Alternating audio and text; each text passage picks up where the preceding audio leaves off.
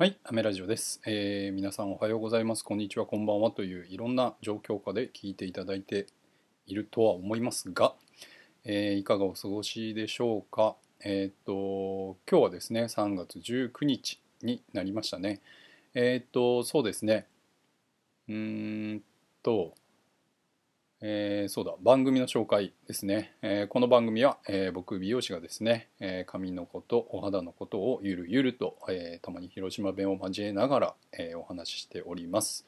えと言いつつですね広島弁なんて全然出てねえじゃねえかよっていう方もねいらっしゃるかと思いますが、まあ、ツッコミどころ満載でやっております。では、え今日もやっていきましょうということで、えー、今回はですねカラーリングとパーマ、えー、迷ったらどっちをするっていうことをお話していきたいんですが、まあ、そもそもですねパーマを私やってないのでっていう方もいらっしゃると思うので、えー、まあ、この話に関してはもう全然関係ないなっていう感じはあるかもしれないんですけどただですね私はカラーリングとパーマ一緒にやっているんですよねっっていう感じの方は、えー、ぜひ参考になるので、えー、よかったらですね聞いていただければなと思いますがえっ、とまあそうですね、えー、冒頭にもお話ししましたようにカラーリングとパーマ迷ったらどっちをするっていうことなんですがえっ、と基本的にはですねこれどっちでもいいです。ただえ、ただですよ、え、っとね、美容師的には、え、っとね、パーマの方が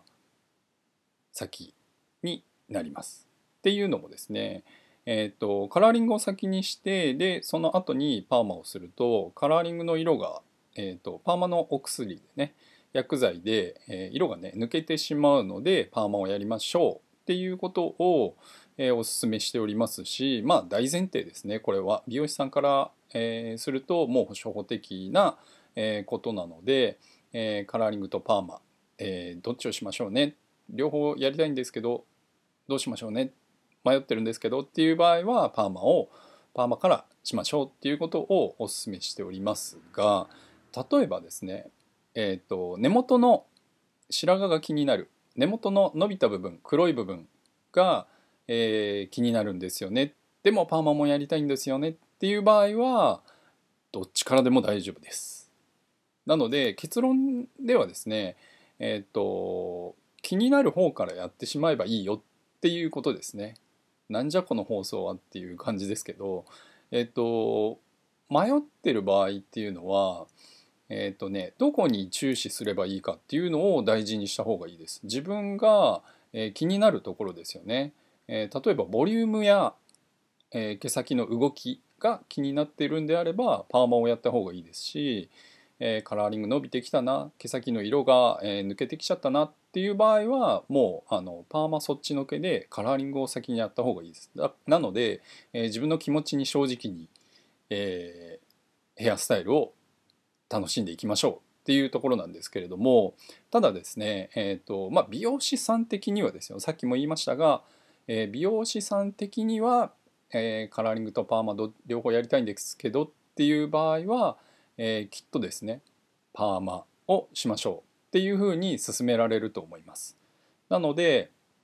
えー、まあこれはですね薬の関係でそういうふうに、えーと、パーマ先にした方がいいですよって言われると思うんで、えーと、迷ってる場合は、えー、その迷ってるっていうことをですね美容師さんにお伝えしてもらってで、えー、例えばですねカラーリングそんなに気にならないけれどもまあえーと、例えば根元だけ気になるなっていう場合はですね、えーと、そうだなパーマもやりたいけどカラーリングはじゃあ根元だけにしましょうねっていうお話もできると思いますのでまずですね自分が、え、どこに、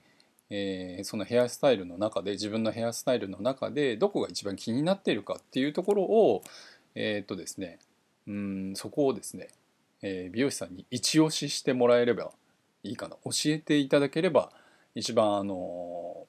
カウンセリングとしてはお話が進みやすいかなと思いますのでえー、っとそうだな迷ったらどっちをするっていうのは、えー、ちょっとタイトルタイトルにもつけましたが気になる方からやってくださいっていう結論に至ります。えー、ぜひですね美容室に行った時に、えーちょっと困ったなっていうことがありましたら、えーっとまあ、参考にしていただければなと思っております。では今回はこんな感じで終わりたいと思います。アメラジオでした。バイバイ。